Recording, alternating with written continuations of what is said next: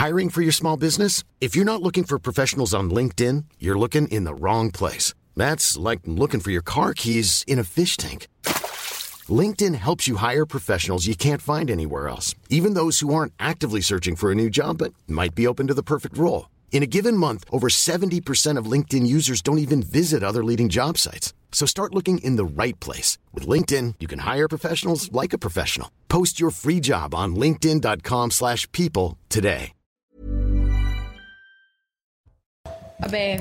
Bonsoir à tous, très heureux de vous retrouver comme tous les soirs à la même heure en direct jusqu'à minuit. C'est Soir Info pour euh, commenter, discuter, débattre de tout ce qui fait l'actualité. À la une ce soir, parmi les, sujets évoqués dans cette émission, ce dernier hommage. D'abord, ce dernier hommage en mémoire de Lola, la petite fille de 12 ans assassinée il y a un peu plus d'un mois à Paris, avec une prise de parole très émouvante des parents de la fillette aujourd'hui à, à Paris dans le 19e arrondissement pendant cette, cette fameuse marche blanche. On entendra leurs premiers mots dans quelques instants. La tension retombe d'un cran après le tir d'un missile sur la Pologne hier soir, faisant deux morts à la frontière avec l'Ukraine. Visiblement, il s'agit d'une erreur de la défense antiaérienne ukrainienne qui, tenait de- qui tentait pardon, de, de parer les attaques russes. La plus grande prudence est de mise toutefois pour éviter un embrasement du conflit. Les toutes dernières informations dans un instant également. Et puis on fera le point sur les migrants, les migrants de l'Ocean Viking qui sont euh, dans le sud de la France. Un certain nombre a quitté le centre de rétention. Combien ont demandé euh, l'asile? Combien sont expulsables? On fera un premier bilan dans ce soir info avec euh, Karima Brick, évidemment, comme chaque soir pour m'accompagner. Bonsoir, euh, Bonsoir. cher Karima. Bonsoir Jean-Sébastien Ferjou, directeur de la publication Bonsoir. Atlantico.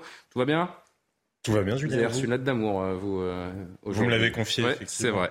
Euh, Valérie Lecable. Eh ben ouais, ouais, il a du succès, euh, Mais Jean-Sébastien pas de. Julien, je vous rassure. Non, non, non, ça, ça, ça, ça n'arrivera pas. Valérie Lecap qui est avec nous, journaliste présidente de HK Stratégie. Bonsoir Valérie et bonsoir, à Alexandre Devecchio, rédacteur en chef au Figaro. Elle est pas là, Najwa Laïté Non, elle n'est pas là encore. On attend Najwa Laïté, qui ne saurait tarder, je l'espère du moins. Euh, mais avant de démarrer nos débats donc et de poursuivre les discussions, on accueille comme chaque soir, il est 22h pile. Merci d'être sur CNews. Mathieu Devez pour l'actualité. Face à la crise migratoire, Elisabeth Borne compte sur l'Union européenne et les ONG. La Première ministre a été interrogée lors des questions d'actualité au gouvernement du Sénat. Je vous propose de l'écouter. Nous souhaitons agir dans trois directions principales. D'abord, la prévention des départs irréguliers en provenance d'Afrique du Nord. La reprise des travaux sur les relations avec les ONG impliquées dans le secours en mer en Méditerranée. Ces ONG sauvent des vies, font un travail important, mais une coopération plus fluide et plus transparente avec les pouvoirs publics est indispensable. Enfin, l'actualité confirme, s'il en était besoin, la nécessité d'avancer au plus vite sur la finalisation du pacte européen pour l'asile et les migrations. Une enquête pénale visant l'ancien archevêque de Strasbourg, Jean-Pierre Gralet, est en cours pour des faits de nature sexuelle. Les faits remontent aux années 1980. Monseigneur Gralet reconnaît avoir eu des gestes déplacés envers une jeune femme majeure à l'époque. Et puis trois nouvelles condamnations à mort à l'encontre de manifestants en Iran. Depuis deux mois, la République islamique est secouée par une vague de manifestations après la mort de Massa Amini, une kurde de 22 ans arrêtée par la police des mœurs pour un voile mal porté. Et à l'issue du sommet à Bali, Emmanuel Macron a lancé un appel au calme à l'Iran. On écoute le président de la République. L'autre chose qui a changé, c'est cette révolution des femmes et de la jeunesse iranienne qui défend euh, nos valeurs, nos principes universels. Je dis nos, je ne parle pas de la France. Ils sont universels. Ils sont aussi ceux de notre charte des Nations Unies. L'égalité entre les femmes et les hommes, la dignité de chaque être humain. Je pense qu'il était tout à fait légitime, là aussi, euh, respectant pleinement euh, la souveraineté de l'Iran de saluer le courage et la légitimité de ce combat. Et on reviendra également dans ce soir info sur la situation en, Iran, deux mois jour pour jour après le mort de la jeune euh, Masha qui a déclenché cette euh, mobilisation des, Iraniennes et plus largement donc ces, ces dernières semaines euh, également. On marque une pause, on se retrouve avec les invités pour entamer les discussions de soir info. À tout de suite. Nous sommes de retour dans Soir Info. Alexandre Devecchio, Jean-Sébastien Ferjou, Karim Abric, Valérie Lecalme m'accompagnent pour évoquer dans un premier temps ce dernier hommage aujourd'hui en mémoire de Lola, la petite fille de 12 ans assassinée, vous le savez, il y a un petit peu plus d'un mois à Paris par une jeune femme de 24 ans dans le quartier qu'il a vu grandir dans le 19e arrondissement de Paris en présence de proches, d'amis, de voisins. Tous ont pu se recueillir une dernière fois. Les parents de Lola étaient euh, bien sûr présents et ont décidé de prendre la parole publiquement. Écoutez leurs premiers mots. Se reconstruire à quatre sera difficile car il manquera une cinquième dont la trace indélébile sera toujours présente dans nos cœurs et nos esprits dans ce long parcours. Les témoignages d'affection, de soutien qui ont été nombreux nous sont une aide précieuse pour soulager notre douleur. Même si l'on sait qu'avec le temps, les cicatrices seront toujours là, marque indélébile de ce cauchemar. Karim Abric, il y a toujours autant d'émotions quand on prononce Lola de, le nom de Lola, pardonnez-moi, les, les gens n'ont pas la mémoire courte. Non, absolument. Puis en mm. plus, je pense qu'on peut le dire, ça a été un choc complet pour la France. Je pense que la France euh, a été euh, émue par, par cette histoire et encore aujourd'hui, et particulièrement avec ce témoignage des parents je ne sais pas pour vous, mais je, pense qu'aujourd'hui, quand on écoute les parents, ils ont soulevé deux choses. Moi, j'ai retenu, euh, quand ils ont parlé de, cette solidarité euh, des Français, des, témoignages qu'ils ont reçus, tous ces témoignages qui ont beaucoup aidé euh, à soulager leur souffrance, et en même temps, euh, l'aspect de la dignité. Parce que c'est vrai, quand on regarde les politiques, la façon dont les politiques ont réagi les premières fois, bon, après, c'est parti dans tous les sens. Il y a été question de la récupération et tout ça. Mais rappelez-vous, dans Ils ont été très dignes, d'ailleurs. Pendant toute cette séquence, ils sont restés très à l'écart de cette euh, polémique politique. Mais c'est pour ça que je veux dire, c'est que ce qui s'est passé dans l'hémicycle, avec toutes ces altercations, hein, toutes ces, presque ces insultes, on voit que les politiques n'ont pas été à la hauteur, alors que les gens, spontanément, quand le drame est arrivé, ont, sont allés j'allais dire presque pas au secours, mais on a senti l'émotion qui était sincère de tous les Français. Et je pense que ça, on va retenir ça, et peut-être aussi sur la façon dont on aura à réagir euh, dans différents drames à l'avenir. Il y a des leçons qu'on doit tirer de ça. Ce qu'on a appris aujourd'hui également, Alexandre Devecchio, c'est que les, parents qui ils l'ont annoncé lorsqu'ils ont pris la parole, ils essaient de de transformer, de transcender quelque part leur, euh, leur douleur en quelque chose de, positif avec euh, une création d'associations qu'ils ont annoncée aujourd'hui. Euh, je trouve que c'est très digne de, de, leur part. Oui, je pense que quand on a vécu un, un tel drame, euh, ça doit être très difficile de, de, de, pouvoir euh, se raccrocher à la vie, tout simplement. Et le but, c'est d'inscrire dans la mémoire collective exactement, la mémoire de Lola. De, transformer ça en quelque chose d'utile, euh, si j'ose dire, même si rien ne remplacera leur, leur fille et que un tel drame n'est jamais utile, mais lui donner du sens. Je pense que c'est ce qu'ils sont en train de, de faire et effectivement, euh, euh c'est très digne.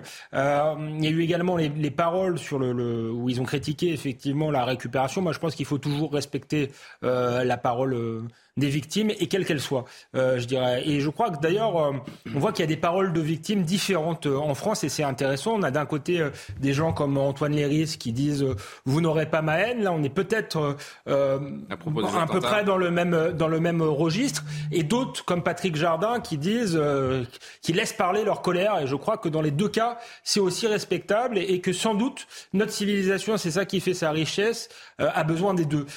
D'une part, de dignité pour pas devenir aussi barbares que les barbares qui commettent des, des attentats ou des crimes ignobles, mais aussi une part de colère parce que toute société a besoin de se défendre. Personne n'oubliera ce qui est arrivé à, cette petite fille de, 12 ans. Et d'un autre côté, j'ai envie de dire, Valérie Lecable, on nous disait également il y a un petit peu plus d'un mois que ce drame allait être un, détonateur pour revoir la, politique migratoire, notamment de notre pays. On rappelle le profil hein, de cette Dabia de, de 24 ans sous le coup d'une OQTF. Et on se dit que rien n'a vraiment évolué en, un mois, un mois et demi, après cette sidération.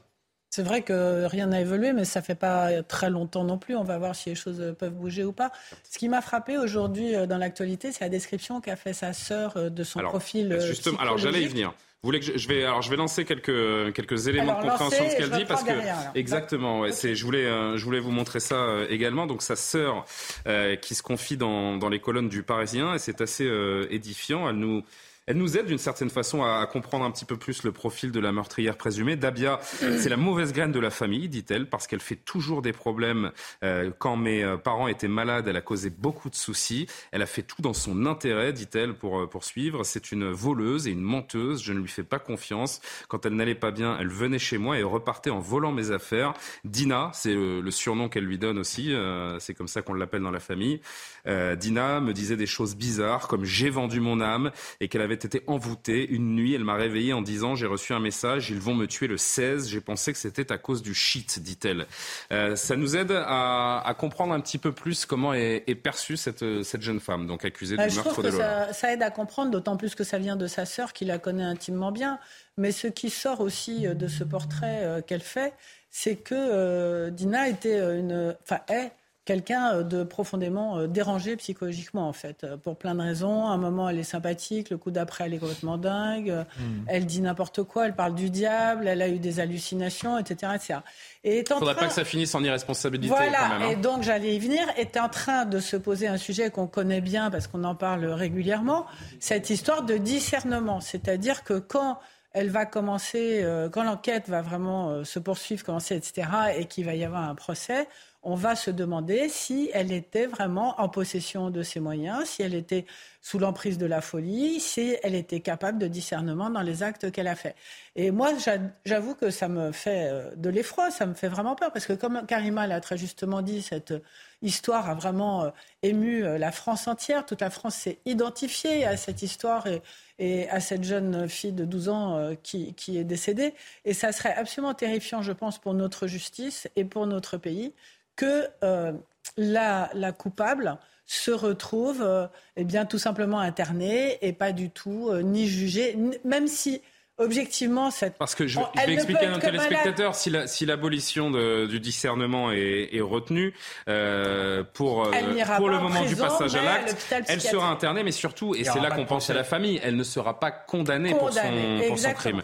Et, c'est ça qui pourrait euh, accentuer la douleur de la famille. Après, il y a des signaux qui, nous, qui permettent de, de, penser qu'elle qu'elle ira vers une cour d'assises, puisque sa garde à vue a été suivie d'une détention normale, j'ai envie de dire, en, mais guillemets, il n'a pas été. Les analyses psychologiques ont vraiment eu lieu pour l'instant. Pas encore. Bah non, ça va prendre des semaines. Ça va prendre des semaines. L'expertise psychiatrique, elle n'est pas faite. Il faut, c'est les experts psychiatres qui vont décider Exactement. finalement, et c'est à ce moment-là qu'on saura si oui ou non il y aura une vraie condamnation ou simplement un internement. Ah. Et je pense que la France euh, souhaiterait une condamnation. Un dernier mot un petit peu plus largement sur cette affaire, euh, Jean-Sébastien. C'est une affaire euh, que beaucoup trouvent emblématique de, multiples maux de notre, notre société. Il va falloir en effet que, justice passe pour que la vérité sur cette affaire euh, éclate. C'est aussi à ça que sert la justice euh, bientôt. Bien, les parents veulent, doivent connaître la vérité sur les derniers instants de leur fille. Bah, si oui, en tout cas sur les circonstances qui ont amené à la mort de la fille et surtout que justice euh, leur soit rendue, même si bien sûr ça ne remplacera pas euh, la, petite Lola. Mais un autre mot de notre société, regardez dans le témoignage de la sœur, moi ce qui me frappe, c'est j'ai pensé que c'était à cause du shit. Et en France, on prend le sujet du cannabis uniquement sur l'angle ordre public, alors que c'est une question de, santé. publique, et que paradoxalement, on interdit les drogues pour des raisons presque morales parfois, et qu'on ne se pose pas la question de leur dangerosité d'un point de vue de santé publique. Parce que comme l'alcool et le tabac sont considérés comme des choses qui tuent, là, il y a beaucoup d'efforts qui sont faits par le gouvernement en matière de santé publique pour dissuader les gens de boire ou de fumer. Pas, le cannabis ne tue pas en tout cas euh, pas directement. Donc le gouvernement ne fait pas d'efforts en matière de santé publique. Et pourtant, on le sait, la concentration du cannabis qui est fumé aujourd'hui, la concentration en THC du cannabis qui est fumé aujourd'hui est beaucoup plus élevée que ce qu'elle était. Voilà, ça nous rappelle le cas de Sarah Limi. Hein, euh, non, mais exactement. et cette question-là, cette question-là, qui a entraîné le, et cette question-là, de nombreuses familles sont confrontées parce que euh, leurs enfants, par exemple, sont effectivement ont sombré en quelque sorte dans une dépendance au cannabis. Il y a de plus en plus de cas de schizophrénie qui se déclenchent notamment. Et c'est pas forcément le cannabis dans l'absolu, c'est la concentration très élevée du cannabis. Donc je vais vous dire, euh, euh, souvent la question de la légalisation du cannabis est posée, posée sur l'angle ordre public. Nous devrions la poser sur l'angle santé publique et peut-être contrôler, parce que pris dans l'autre sens, c'est un échec absolu. Les Français sont de tous les pays européens ceux qui consomment le plus de cannabis. Donc contrôlons peut-être la nature du cannabis consommé et nous aurons un peu moins de dérives psychiatriques que ça paraît quand même un Everest hein, dans le contexte actuel. Mais euh, Valérie, conclusion, très vite. Pour, faire un commentaire sur ce que vous avez dit sur l'affaire Alimi, moi j'espère quand même que ça va être différent parce que là, il, avait été jugé sur une bouffée délirante. Alors que là, ce qui s'est passé, c'est quand même, elle a, elle a trimballé les valides, elle les a montées les a redescendus. Oui, ça a duré plusieurs C'est pas une bouffée délirante, c'est quand même un comportement. Ben, le discernement sera jugé aussi sur la durée de l'événement. Exactement. et là, ça a duré une demi-journée. On, rappelle que l'affaire Alimi, c'est 45 minutes de torture. Donc la, la bouffée délirante a duré quand même un certain temps. Oui, mais là, on est sur euh, des durées extrêmement longues. Et on sera très attentif aux suites de, de cette affaire. Personne n'oubliera le, le, visage de la petite Lola, 12 ans. Et puis, euh, évidemment, on sera impatient d'avoir de, d'avoir les résultats de cette expertise psychiatrique en vue d'un éventuel procès en, en assise pour celle qui est, évidemment, à l'heure où on se parle, toujours euh, incarcérée à l'isolement. On va marquer une, une, courte pause. On va se retrouver avec l'actualité internationale. On vous a beaucoup parlé hier. Les dernières informations concernant ces, ces fameux missiles, missiles pardon, qui sont tombés euh, sur la Pologne. On a frôlé une déclaration de troisième guerre mondiale, nous dit-on. On va analyser ça ensemble. Donald Trump qui se, qui se présente euh, aux élections et puis plein d'autres sujets. On, suivra également ce qui se passe euh, du côté de, de Gien avec les, migrants de, de l'Océan Viking. À tout de suite.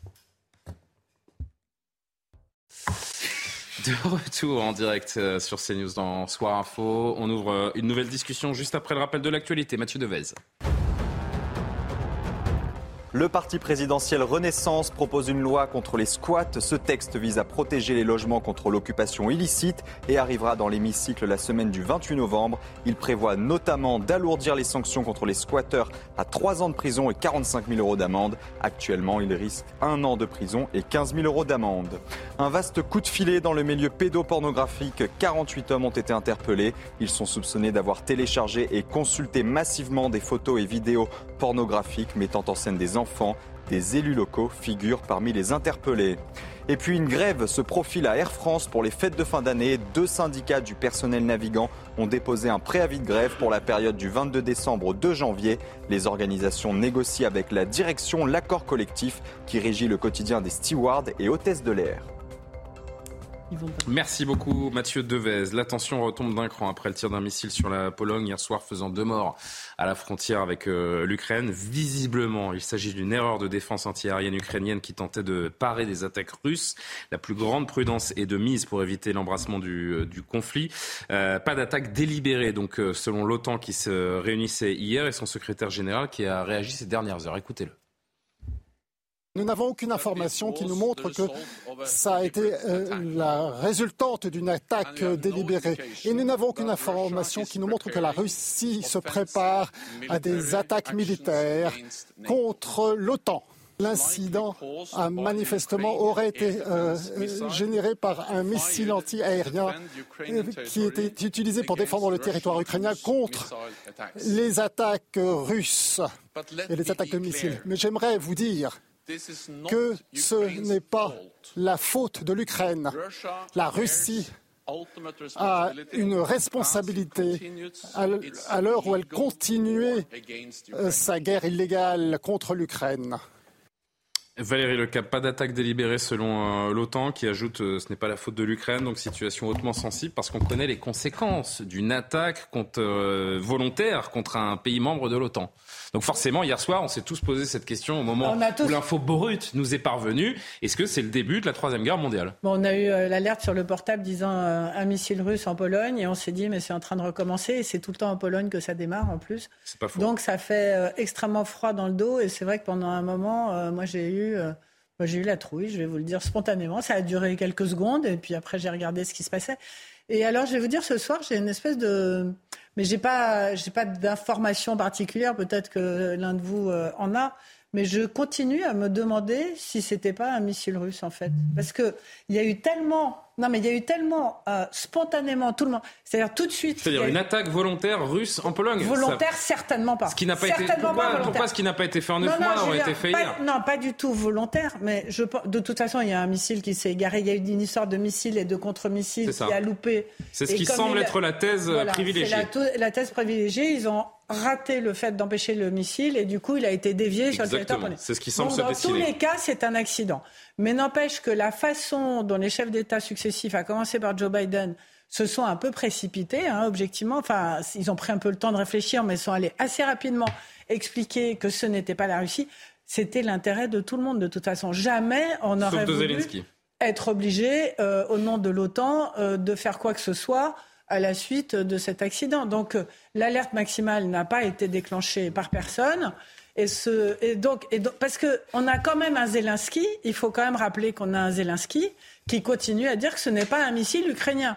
Donc, soit il ment, soit il dit n'importe quoi, soit il fait de la propagande. Et eh ben on, va se demander, on, va se demander dans, dans un instant l'intérêt que peut avoir Volodymyr Zelensky à appuyer le fait que, selon lui, il s'agit d'un missile russe, mais priori, on n'est pas, on n'est pas dupe. Hein. Il, ouais, Zelensky n'a aucun intérêt à rester seul dans cette guerre. Il a envie que, voilà, il a envie que ça se généralise pour ne plus être seul. mais certainement pas. Certainement pas. Alors on va, on va avoir cette discussion. Je dois, on part pour New York d'abord parce qu'Elisabeth Guedel est avec nous. Bonsoir Elisabeth.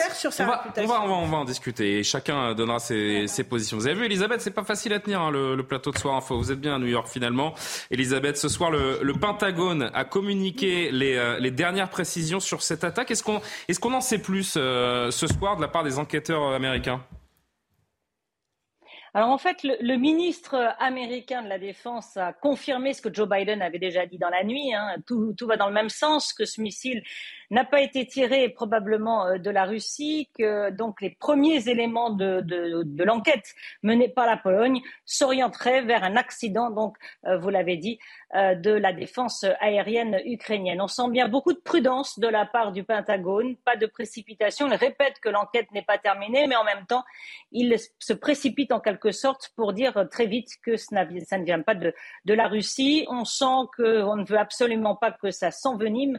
Euh, il y a toujours cette idée de troisième guerre mondiale qui est euh, très vive hein, chez les Américains. Euh, cette crainte-là, alors même si on n'en est pas du tout là, c'est quand même on sent qu'on a besoin d'une désescalade très rapidement même si on attend les, conclusions de, l'enquête. Et puis le, chef des, états-majors interarmés américains, général Milley, a une nouvelle fois, en tout cas, accusé la Russie de crimes contre l'humanité après ces tirs qui ont visé des civils. C'est ce que je voulais vous, dire en quelques secondes, Elisabeth. C'est vrai que par ailleurs, les, Américains montrent toujours ce, ce fort soutien à l'Ukraine, hein, en évoquant encore ce soir, je cite euh, le plus haut gradé euh, américain qui s'exprimait donc euh, aujourd'hui, une campagne de terreur de la part du pouvoir russe avec un Poutine qui est, qui est acculé et qui fait preuve de, de crimes de guerre. C'est ce que vous évoquiez il y a un instant. Oui, les Américains ne mâchent pas leurs mots, mais encore une fois, on sent beaucoup de prudence. On ne veut absolument pas une escalade. On ne va pas accuser l'Ukraine euh, de propagande ou quoi que ce soit, mais on prend beaucoup de, on essaie de prendre du recul et on attend les conclusions de cette enquête euh, polonaise. Merci beaucoup, Elisabeth Guedel, notre correspondante depuis euh, New York aux, États-Unis. Une réaction, Jean-Sébastien Ferjou. Tout le monde marche sur des œufs depuis hier. L'OTAN euh, attaqué, ça changerait complètement la phase de ce conflit. A priori, c'est dans l'intérêt, ce n'est dans l'intérêt de personne. Oui, mais moi, il y a quand même un élément qui je trouve assez fascinant, c'est qu'on considère que toutes les attaques se valent un missile qui tombe sur une ferme euh, polonaise à la frontière. Ça n'est pas la même chose qu'une attaque massive sur la Pologne et a fortiori qu'une invasion de la Pologne. Donc euh, oui, je comprends parfaitement ce que disait Valérie parce que tout à l'heure, le sentiment, tout le monde a eu cette inquiétude, ou en tout cas beaucoup de gens ont ressenti cette inquiétude hier du déclenchement potentiel euh, d'une guerre beaucoup plus généralisée. Mais enfin, l'article 4 ou l'article 5 ne disent pas que vous êtes obligé du traité de l'OTAN que vous êtes obligé de réagir à une attaque quelle qu'elle soit. En revanche, elle contraint les membres de l'Alliance à soutenir le pays qui serait attaqué, mais en concertation avec le pays, euh, avec le pays en question. Donc je, On découvre un pour nos téléspectateurs je ne crois pas qu'il a été de, l'article 4 de, de, la Convention. Il n'a pas été envisagé justement une réplique massive. Après, pour revenir aussi sur ce que disait Valérie, je pense que oui, les guerres ne sont jamais des périodes où la transparence de l'information, par définition, est absolue. Et effectivement, les Occidentaux, quoi qu'il en soit, n'avaient aucun intérêt à ce qu'il en aille autrement. Alors peut-être s'agit-il effectivement d'un missile anti-aérien euh, ukrainien. Et voilà, moi je suis quand même un peu perturbé par l'attitude de Volodymyr Zelensky parce que le fait qu'il insiste autant, alors qu'il ne joue rien en réalité, il n'y a pas de question de soutien. Regardez, Joe Biden a annoncé qu'il allait demander 37 milliards d'aides supplémentaires Mais quand je, quand à l'Ukraine au Congrès américain. La Suède a annoncé le plus gros paquet d'aides Oui, mais il ne faut pas confondre deux choses. Il ne faut pas confondre le fait que Volodymyr Zelensky considère qu'il faudrait profiter de ce conflit-là pour mettre la Russie à genoux. C'est aussi ce que pensent les Polonais, c'est aussi ce que pensent la Lituanie, l'Estonie, euh, la Lettonie, etc.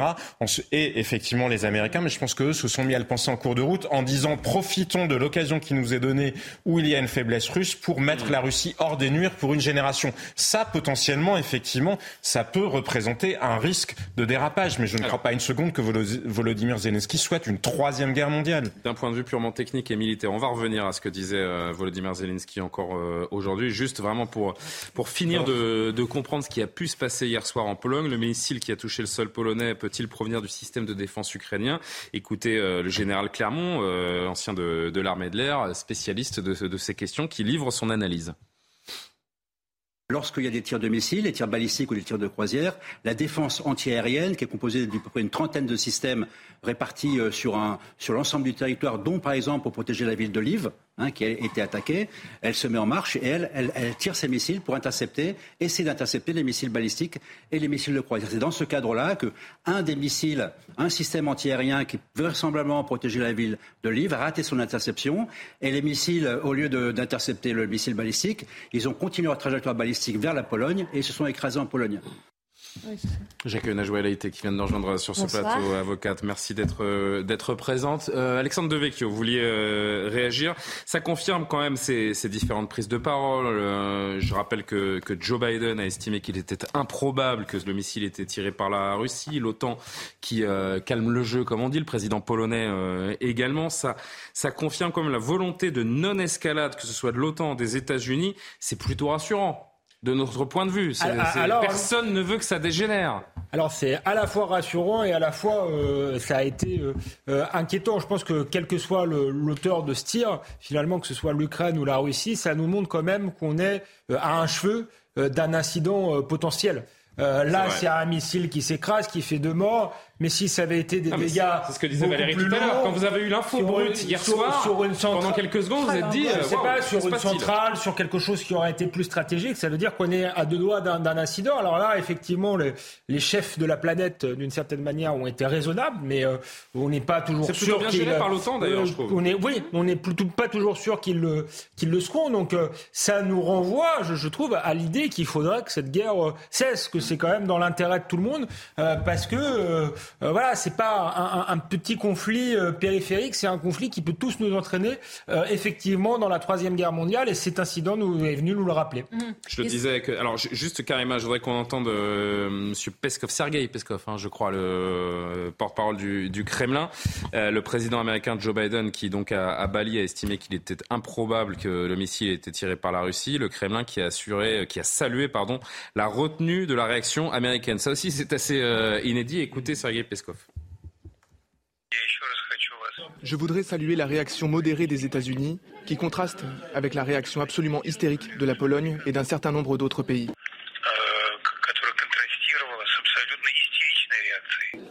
Pourquoi cela s'est-il produit?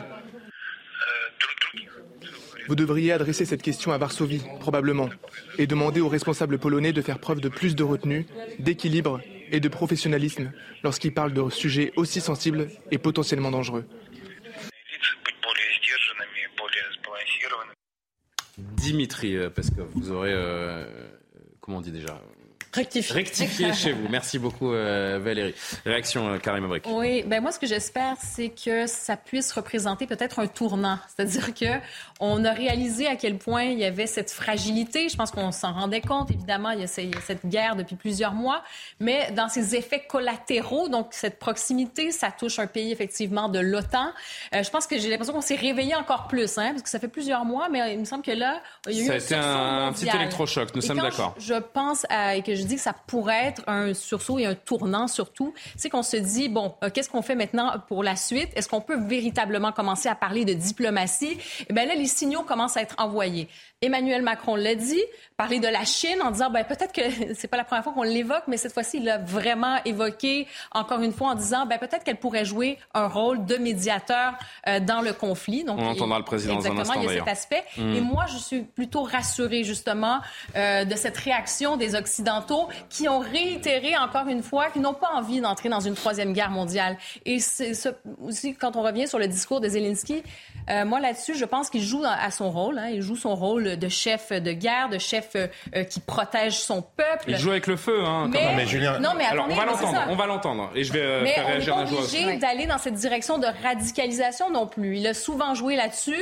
Il a obtenu des gains avec ça. Donc oui, plus de défense, mais on n'est pas obligé non plus d'être Si tant est que la radicalisation est un sens, d'une chose, hier, il y a 70 missiles qui sont tombés sur l'Ukraine parce que c'est quand même ça. Oui, on comprend sa réaction. Sur des cibles civiles et sur des cibles énergétiques. Et potentiellement, d'ailleurs, le missile en question, il est tombé tout près de la ligne énergétique qui alimente l'Ukraine. Ce qui lui reste d'électricité, ça hmm. vient largement de l'Union européenne. Oui, mais c'est quand même rassurant d'aller dans mais moi je suis, non mais je suis, je suis entièrement d'accord, mais la radicalisation, objectivement, elle ne vient pas de Volodymyr Zelensky.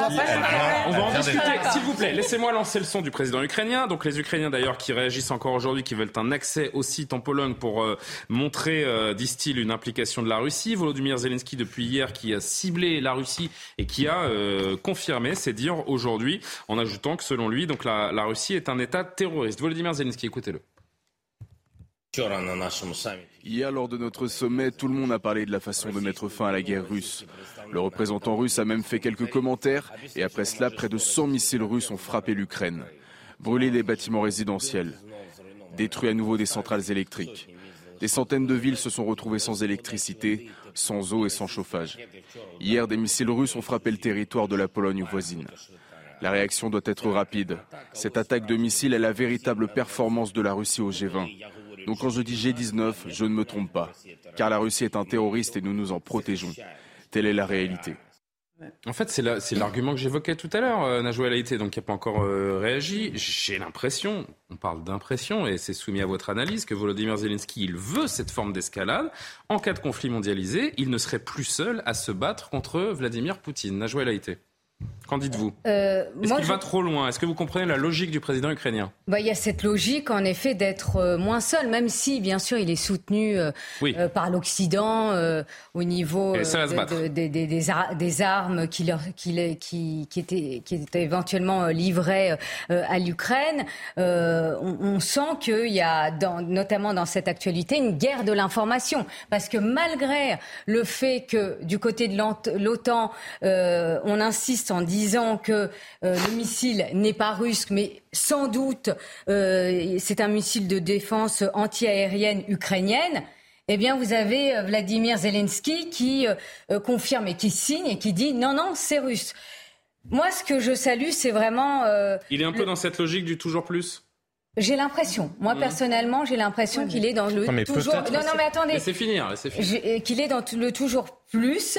Et là, euh, l'OTAN, euh, en, en, intervenant et en choisissant, euh, parce que euh, bon, il y a eu une, une enquête hein, vraisemblablement, hein, comme quoi le missile n'était pas russe. Il y a une volonté de désescalade. Et on voit que dans cette guerre, il y a toujours la possibilité d'une escalade de plus en plus importante, mais aussi se pose également la, la question euh, de la protection aérienne des pays euh, voisins. Cette mm. question, elle est importante aussi. Ça va de parce qu'on parle là aujourd'hui de la Pologne, mais ça va de la Moldavie euh, aux États baltes euh, à, à, la Roumanie. Et donc il y a aussi cette question-là qui n'est pas à négliger. Et j'insisterai aussi sur la vive réaction de la Pologne qui craint comme d'autres États voisins de la Russie, pour sa souveraineté. On peut, le comprendre. Hein, la Pologne qui est, si je puis dire, en première loge. Hein, donc, euh, Exactement. et, quand on connaît l'histoire de la Pologne, on peut aussi comprendre les, Polonais. Est-ce que c'est le premier faux pas de Volodymyr Zelensky depuis le 4 février dernier Jean-Sébastien et, euh, et Valérie pas trop long, les amis, s'il vous plaît. C'est effectivement perturbant, mais s'il s'entête comme ça, peut-être a-t-il d'autres informations. Parce que l'espace aérien de la Pologne, je vais vous dire, et la frontière, tout ce qui est frontière avec ou qui touche la Russie, c'est parmi les zones les plus surveillées au monde. Donc vous n'avez entendu à aucun moment ni Joe Biden ni aucun dirigeant occidental ne vous a donné des preuves en disant nous avons repéré parce que les missiles, on les suit, on les suit avec, je crois que c'est le système SBIR, on suit à la température. Donc là, personne ne vous a dit ce missile-là, nous voyons d'où il a été tiré et à quel endroit il est arrivé. Arriver. Donc je ne sais pas ce que l'histoire donnera encore une fois. Et quoi qu'il en soit, il ne faut certainement pas souhaiter l'escalade. Mais enfin, la réalité, et là où je trouve que le raisonnement que vous exposiez est un peu absurde, pardon, c'est que Volodymyr Zelensky. Non, mais le conflit. Si, c'est relativement rare que je le pense ou que je vous le dise. mais que l'un et l'autre. Et puis derrière, il vous caresse un petit peu, il sait faire.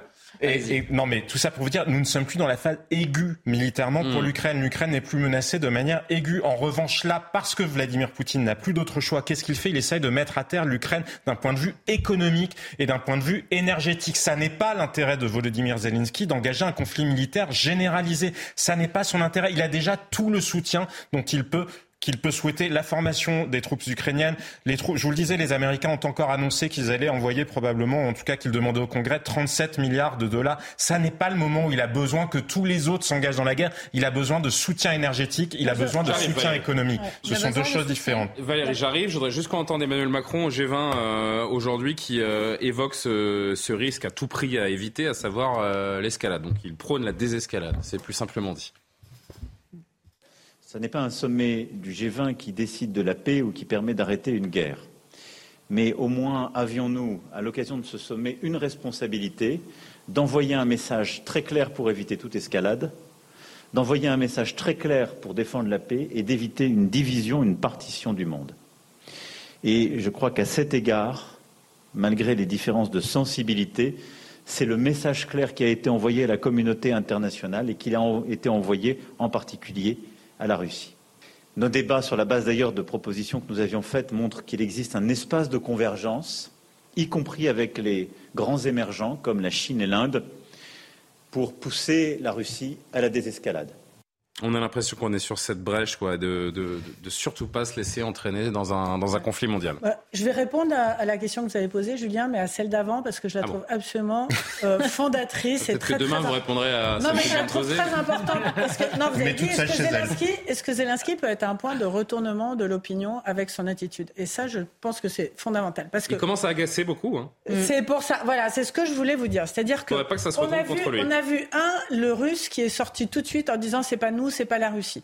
Après, on a vu tous les chefs d'État les uns après les autres, les Polonais, les, Américains, les Français, l'OTAN, tout le monde qui a dit ce n'est pas la Russie. Pourquoi? Parce qu'il y a cette volonté commune de désescalade. Et je pense là que Zelensky, en même, insistant... non, mais ce qu'on entend aussi, ce qu'on peut lire aussi, pardon Valérie, c'est que même si le missile était russe et que c'était avéré, tout le monde ferait l'autruche. Tout le monde ferait l'autruche parce qu'on ne veut pas y aller. oui, donc en fait, les, les Russes, ils font ce qu'ils veulent.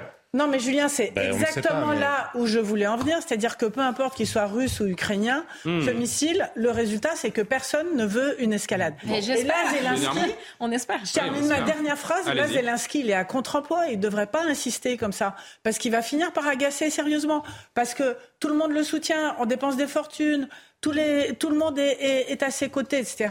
Si on veut pas de désescalade, on n'en veut pas. Donc il faut qu'il lâche le morceau de temps en temps. Et là, c'est le bon moment pour le lâcher. Moi, je, j'en veux pas à Zelensky. Je pense que c'est un, patriote, voire un nationaliste qui ne me gêne pas. Je c'est, pas un gros mot euh, de défendre sa patrie euh, et sa nation. Et il a raison de se battre et il a raison euh, de vouloir perdre le, minimum de territoire. Par contre, la question qu'on doit tous se poser, et depuis le début dans cette guerre, c'est il y a les intérêts de, de Zelensky et de l'Ukraine, puis il y a les intérêts de la France, il y a les intérêts de l'Europe, il y a éventuellement les intérêts des États-Unis. Et les nations n'ont pas d'amis, donc des intérêts. Donc effectivement, c'est peut-être pas de notre intérêt d'avoir un pays à enfin un chef d'État impérialiste comme Vladimir Poutine euh, comme voisin, mais euh, il faut savoir euh, jusqu'où on est prêt à aller ou pas pour l'Ukraine. Donc moi je trouve que c'est assez sage qu'on ne veuille pas aller jusqu'à une escalade qui pourrait nous entraîner dans la, dans, la, dans, la, dans la troisième guerre mondiale. Donc je crois que tout le monde là est dans son rôle pour une fois. Bon, on va avancer avec dans un instant on va évoquer tiens la déclaration de Donald Trump. On va retourner aux États-Unis. Donald Trump qui s'annonce de nouveau candidat officiellement à la Maison Blanche pour la prochaine euh, échéance, 2024. Oui, c'est 2024 hein, la prochaine élection. Oui, 2024, on verra s'il peut le faire, s'il peut même être euh, investi. Mais euh, d'abord, Jean-Sébastien Ferjou m'a alerté sur une séquence qui s'est passée au G20 aujourd'hui. Je voulais vous la montrer et vous allez me dire ce que, ce que vous en pensez les uns ou les autres. L'art de la diplomatie, c'est quelque chose euh, entre, entre chefs d'État. Alors, avant de vous montrer la séquence, on va resituer le contexte. Euh, hier, Xi Jinping, donc le président chinois, et Justin Trudeau, Premier ministre de Madame Brick, ici présente, Premier ministre euh, canadien, ont eu apparemment une discussion privée. Cette discussion, par l'intermédiaire de Justin Trudeau, s'est retrouvée dans la presse, dans certains journaux aujourd'hui. Et Xi Jinping, donc le président chinois, n'a pas du tout apprécié. Il lui a fait comprendre, et c'était face aux caméras.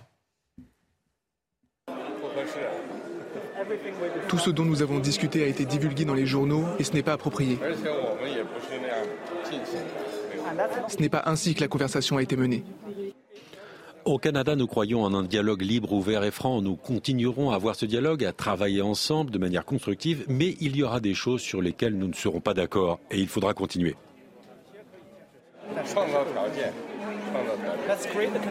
Créons d'abord les conditions. Ce qu'on appelle un coup de pression, Jean-Sébastien Ferjou. Un petit mot là-dessus? Oui, effectivement, euh, Xi Jinping, euh, avec euh, tout en gardant un sourire. Par coup de pression avec le sourire, ouais. A fait voilà comprendre que Justin Trudeau que la diplomatie devait quand même respecter euh, certaines règles. Et l'argument de Justin Trudeau, on peut l'entendre dans l'absolu. Oui, bien sûr, dans les démocraties, il y a de la transparence, mais enfin, les relations entre États ne relèvent pas de la transparence absolue. Tout le monde le sait, y compris dans les démocraties. Justin Trudeau a, trahi Xi Jinping. Euh, ben, moi, j'ai aimé, ça, ça, se termine avec la poignée de main. Donc, tout l'exercice diplomatique, imaginez, parce qu'on peut être vraiment à l'opposé complètement sur euh, différents points de vue et ils doivent quand même se serrer la main. Et j'aime quand même cette petite intrusion, qu'on, hein, comme ça, euh, dans l'intime des politiques. Je pense qu'on en apprend quand même pas mal. Ces, Ces images. Et non, pour, pour, une fois, j'allais dire non, il nous a pas fait honte. Il n'était pas déguisé. Il était euh, quand même avec une certaine prestance. Bah, je sais mais bon, il, risque, il risque d'être.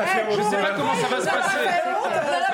Il n'était pas déguisé sais pas comment ça va se passer euh, outre-Atlantique. comment la presse canadienne, bas. Comment la presse canadienne va lire cette séquence, mais euh, il s'est ah pris, pris un gros coup de pression moi, moi, je sais pas, je, suis pas canadien, je me permets pas de, dire, de dire s'il a fait honte, de dire s'il a fait honte ou pas au Canada, mais ça dit beaucoup de choses sur ce qu'est aujourd'hui l'Occident pour la Chine ça veut dire qu'ils ne nous respectent plus. Alors peut-être particulièrement le Canada, particulièrement. Ah, si vous avez une conversation privée et que demain euh, bah tout est dévoilé dans la presse, c'est normal que vous soyez fâché. Oui, euh, c'est parfaitement normal, mais je vous disais tout à l'heure que les États n'avaient pas d'amis, ils avaient des intérêts, et puis il y a une question de rapport de force. Je pense que si le, le rapport de force était plus en notre faveur, euh, le, le, président chinois ne se permettrait pas euh, d'agir comme ça. Là, ça veut dire qu'il méprise, qu'il méprise, il méprise profondément le Canada parce qu'il juge que c'est une nation euh, faible. Alors, je ne sais pas si c'est juste le Canada, si c'est juste Justin Trudeau qui a l'habitude de donner des leçons et de faire le malin dans, dans, dans la presse, ou si c'est plus globalement euh, les Occidentaux. Et là, euh, c'est inquiétant parce que ça veut dire qu'on a un empereur chinois qui se sent tout puissant face à nous. On avance. Donald Trump s'est lancé hier dans hier dans, la nuit, dans la nuit qui vient de s'écouler, dans la course pour la Maison Blanche, engageant une campagne qui promet d'être euh, sans merci dans son camp républicain, meurtri, divisé par la déception des récentes élections. J'annonce ma candidature à l'élection, a déclaré l'ancien président de 76 ans sous un tonnerre d'applaudissements des militants réunis dans la grande salle de réception de sa luxueuse résidence de Mar-a-Lago. Il a bonne mine, hein, euh, Donald Trump. Ça lui réussit la Floride. Écoutez-le. Afin de rendre sa grandeur et sa gloire à notre pays, j'annonce ma candidature à l'élection présidentielle.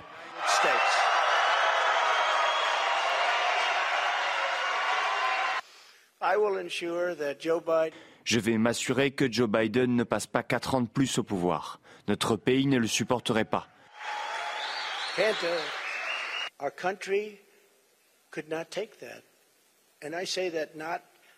Je suis très triste de dire cela, mais il ne peut pas le supporter. Les rumeurs allaient bon train, allaient bon train pardon, Valérie, ces dernières semaines sur une annonce imminente de Donald Trump. C'est fait malgré, malgré ce relatif échec hein, aux, midterms lors des, euh, des élections de mi-mandat il y a quelques jours. Il trace sa route.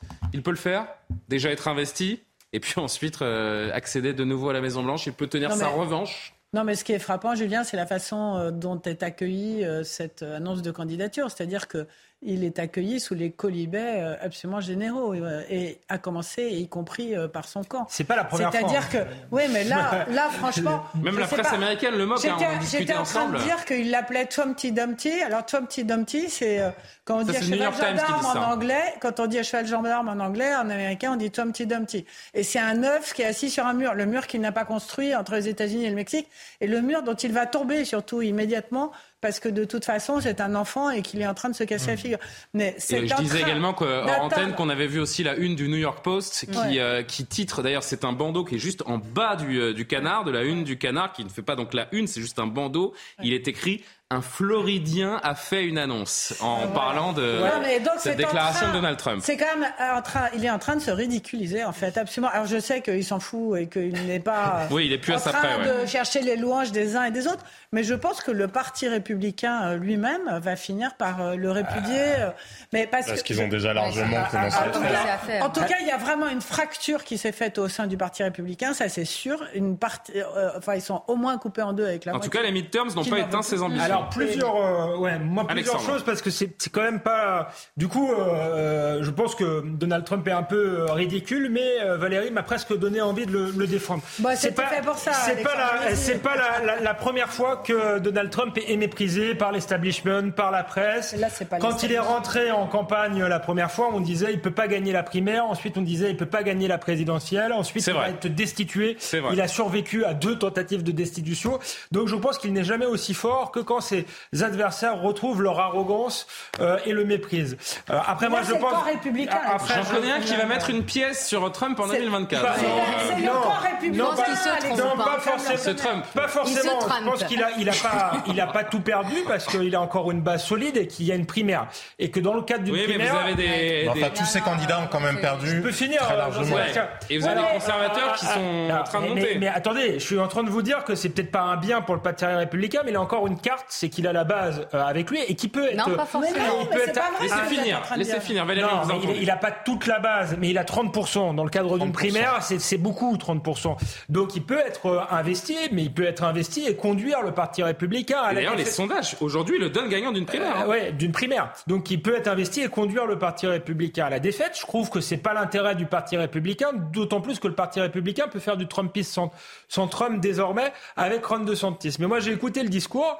Euh, je trouve qu'il aurait pu totalement se ridiculiser et que j'ai trouvé retrouvé des réflexes d'un Trump assez fort parce qu'il a joué sur le seul ressort sur lequel il peut jouer maintenant, c'est qu'il a expliqué en, en, gros que ses concurrents, même ceux qui lui ressemblaient, euh, étaient des politiciens et que lui il n'était pas et que la, la crise était tellement euh, existentiel pour les États-Unis qu'il fallait un homme euh, hors norme qui se fout de tout euh, et donc qui continuait à, à, garder cette relation spéciale avec ses électeurs et à défier l'establishment. Donc je pense qu'il n'est pas totalement fini, même si je pense encore une fois que c'est pas l'intérêt du Parti républicain D'autant plus que maintenant, ils peuvent avoir une réponse politique intéressante sans euh, le côté fantasque, voire euh, euh, extrémiste hein, de, de, de Donald Trump. Mhm. Il se dit même, euh, quand bien même il ne remporterait pas la primaire des Républicains, la, la rumeur grandissante autour de Donald Trump, c'est qu'il irait tout seul. Mhm. Il irait en indépendant, bah, tout Najwa est possible, hein, en tous les cas, Tout est possible avec Donald Trump.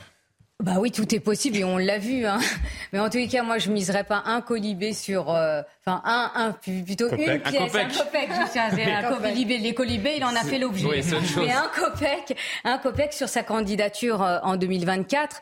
Euh, D'autant qu'il prévoyait d'annoncer sa candidature euh, dans le cadre d'une élection de mi-mandat qui allait plutôt bien se passer pour le, le Parti républicain. Or, on le voit. Euh, c'est un peu la douche froide. Et en plus, en interne, au sein de son parti, eh ben, je suis désolée, ça, se fissure. Ça se fissure. Et il a quand même des rivaux sérieux, notamment le gouverneur euh, de, Floride, Hein, qui, Monsieur Ron DeSantis, euh, qui a largement gagné son élection en tant que gouverneur donc de, de, ce, de, ce département.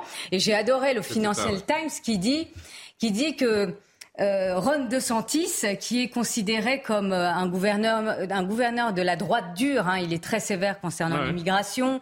Il a été aussi très sévère sur la gestion euh, de la crise sanitaire. Très etc. sévère ou, ou très Et- libéral, très libre. Enfin, en tous les D'ailleurs, il a il n'y a, pas plus de morts dans très son sévère. État que non, non, quand que je dis très sévère, c'est euh, par rapport à la politique qui a été euh, menée. Donc il, il a été encore Non, non, plus il sévère était que... très, très libertaire pour le coup. Bah, en tous Euh, les cas, il a, je il a rien termine. fermé. euh, je termine. Moi, j'ai apprécié la, euh, la, une du Financial Times qui dit que Ron DeSantis, c'est Donald Trump avec un cerveau. Oui, c'est vrai. Moins le cirque. Eh ben, c'est exactement ça. Non, non, mais on est d'accord là-dessus. Je disais que c'était Ouais, la, la meilleure vont dire- solution pour je les partenaires pense qu'il est qui vont dire très qu'il n'a pas de charisme, par exemple. Hein? Donc, euh, Ron DeSantis, DeSantis, on sent qu'on veut pousser quand même sa candidature aussi implicitement. Donc, l'image avec la famille, Oui. les trois enfants. Euh, oui, le côté, il peut faire une certaine unanimité auprès de, de certains groupes, mais quand même, il n'y a pas nécessairement cette personnalité hors norme. Donc, on verra. On verra. Euh, ouais, c'est On- ça. Vous Il y voulez dire quelque chose hein. Ah Il y a non, mais j'ai encore un tout petit que mot, lui, il est mais- 23h pile. Je vous réserve pour euh, après le JT de Mathieu Devez, euh, Jean-Sébastien. Mathieu Devez. Face à la crise migratoire, la réponse doit aussi être européenne. Ce sont les mots d'Elisabeth Borne. Elle a été interrogée aujourd'hui lors des questions d'actualité au gouvernement du Sénat. La Première ministre souhaite notamment avancer sur la finalisation du pacte européen sur l'asile et les migrations. Un drame à l'arrivée de la route du Rhum. Deux personnes sont mortes après le chavirage d'un bateau suiveur. Les deux hommes avaient 35 et 38 ans. Une information judiciaire a été ouverte pour homicide involontaire et concernant la course, le navigateur Charles Caudrelier a remporté la 12e édition. On termine ce journal avec une manifestation aux Galeries Lafayette ce soir à Paris. La cérémonie des illuminations de Noël a été reportée. En plein conflit social, plusieurs dizaines d'employés sont entrés à l'intérieur des locaux. Ils se plaignent notamment de salaires trop bas. Juste encore un petit mot sur euh, cette euh, campagne que compte mener euh, Donald Trump. Moi, je trouve que c'est- très intéressant ce que dit Alexandre euh, Jean-Sébastien, dans le sens où Donald Trump, c'est vrai que sa chute, elle a été annoncée mille fois. Il s'est toujours relevé, il a survécu à tous les scandales, comme si, à force d'accumulation, il n'avait plus d'effet sur lui, euh, finalement. Les affaires se succèdent et lui, il est toujours là. C'est en cela que euh, il faudrait pas le, le- le condamner trop tôt. Alors, on n'est jamais mort en politique. Effectivement, Donald Trump Il a survécu à beaucoup encore. de choses. hein. Il a survécu à des faillites personnelles. Il a survécu avant même de se lancer, euh, de se lancer en politique. Et il a une capacité de résistance qui est assez euh, phénoménale. Maintenant, malgré tout, quand on regarde les rapports de force, et Alexandre Devecchio le disait tout à l'heure, ce qu'on appelle les MAGA Republicans, les Make America Great Again, c'est 30 des républicains. Et il y a 30% des républicains qui, par ailleurs, ne veulent plus du tout en entendre parler parce qu'ils considèrent qu'il est dangereux pour la démocratie. Malgré tout, nous ne sommes plus dans la même situation que celle dans laquelle il était avant. Avant, effectivement, les Américains ou les républicains lui reprochaient de faire du cirque. Là, c'est autre chose que lui reproche une partie du Parti républicain. Ça n'est pas sa ligne politique, c'est de mettre en danger la démocratie américaine. Et vous constaterez comme moi que la quasi-totalité des candidats qui avaient soutenu la thèse de l'élection volée ont été battus. Ça, je crois malgré tout que c'est un signe. C'est-à-dire que, voilà, après, si le Parti républicain faisait l'erreur de se lancer dans une ligne politique, euh, de, voilà, de vouloir à tout prix être respectable ou de s'aligner sur l'establishment démocrate ou bref, sur la pensée euh, de la côte Est, oui, alors là, Donald Trump aurait peut-être une carte à jouer. S'il y a des gens, il n'y a pas que de Santis, hein, il y en a d'autres aussi qui sont capables de faire du Trumpisme sans Trump, ça sera quand même difficile pour lui. Karima, en un mot? Oui, mais j'allais dire, faut pas oublier quand même les 73 millions d'Américains Oui. qui ont voté pour lui en 2020. Pour Joe Biden, Mais c'était avant le peu Avant le non, Oui, mais le sondage, les sondages, 80 ils datent d'aujourd'hui. Hein. Ils sont en sa Non, faveur ceux pour la primaire. Pour la ceux- Ce que primaire. je Ceux dis, qui ont c'est qu'il y a quand même une, quand il y a même- quand même une base solide. base. Et après ça, donc. euh, Julien, les, sonda- les sondages, oui, non, mais il y a une base solide, vous après avez ça, mais je suis absolument d'accord raison. avec vous qu'il y a plusieurs qui ont plus envie les de jouer dans 73 ce film-là. Les suis d'accord 73 avec vous, millions d'électeurs, c'était avant le Capitole. Non, et les sondages, les sondages, Julien, n'oubliez jamais que c'est État par État. Il faut faire 50 sondages Bon. pour savoir effectivement. Tiens, juste une dernière chose avant de changer de, avant de changer de sujet. Vous évoquiez euh, MAGA, qui est la, la, la contraction de Make America Great Again. Vous savez qu'il a un nouveau slogan qu'il a annoncé hier et ça fait beaucoup rire euh, les internautes américains puisque c'est plus Make America Great Again, c'est Make America Great and Glorious Again. Donc rendre sa grandeur et sa gloire à l'américaine. Et quand vous faites la contraction cette fois, ça fait Magaga. Et ça amuse beaucoup, euh, ça amuse beaucoup les Américains qui s'imaginent avec des casquettes Magaga, qui envoient des, des Mais vous vous photos de Lady souvenez quand il, Gaga. Julien, vous vous souvenez quand il avait Très tweet- quand Allez. il avait tweeté un mot que personne n'avait compris d'ailleurs, qui était euh, IPP ou quelque ouais. chose comme ça. Et en fait, C'était son mot de passe. Ah, c'était son mot de passe. Ouais, ça, ça doit être euh, un fait mais parce qu'il y avait, pas le rapport, mais c'est une très bonne info. Non, mais si, parce qu'il y avait eu des t-shirts, il y avait eu des t-shirts et des casquettes avec le mot en question. Et bien là, ce sera Magaga. Qu'a-t-il voulu dire Make America Great and Glorious Again. Terminé là-dessus. Euh, allez, un dernier mot d'actualité internationale parce que c'est important et, ça fait plusieurs jours qu'on n'en a plus parlé et qu'on entend beaucoup moins parlé euh, en France et c'est assez regrettable. On est deux mois jour pour jour aujourd'hui après la mort de Massa Amini le 16 septembre dernier, donc arrêté à 22 ans par la police des mœurs en Iran pour avoir mal porté son voile. Ce cri de la population iranienne ne cesse de, de retentir depuis deux mois. Le mouvement qui est parti de la colère des femmes euh, s'est étendu euh, dans, le, dans le pays. La colère des femmes face aux restrictions sexistes évidemment imposées dans le, dans le pays. Emmanuel Macron a eu un mot pour le peuple iranien et pour ce mouvement qui perdure depuis le G20 L'autre chose qui a changé, c'est cette révolution des femmes et de la jeunesse iranienne qui défend euh, nos valeurs, nos principes universels. Je dis nos, je ne parle pas de la France. Ils sont universels. Ils sont aussi ceux de notre charte des Nations Unies. L'égalité entre les femmes et les hommes, la dignité de chaque être humain. Je pense qu'il était tout à fait légitime, là aussi, euh, respectant pleinement euh, la souveraineté de l'Iran, de saluer le courage et la légitimité de ce combat.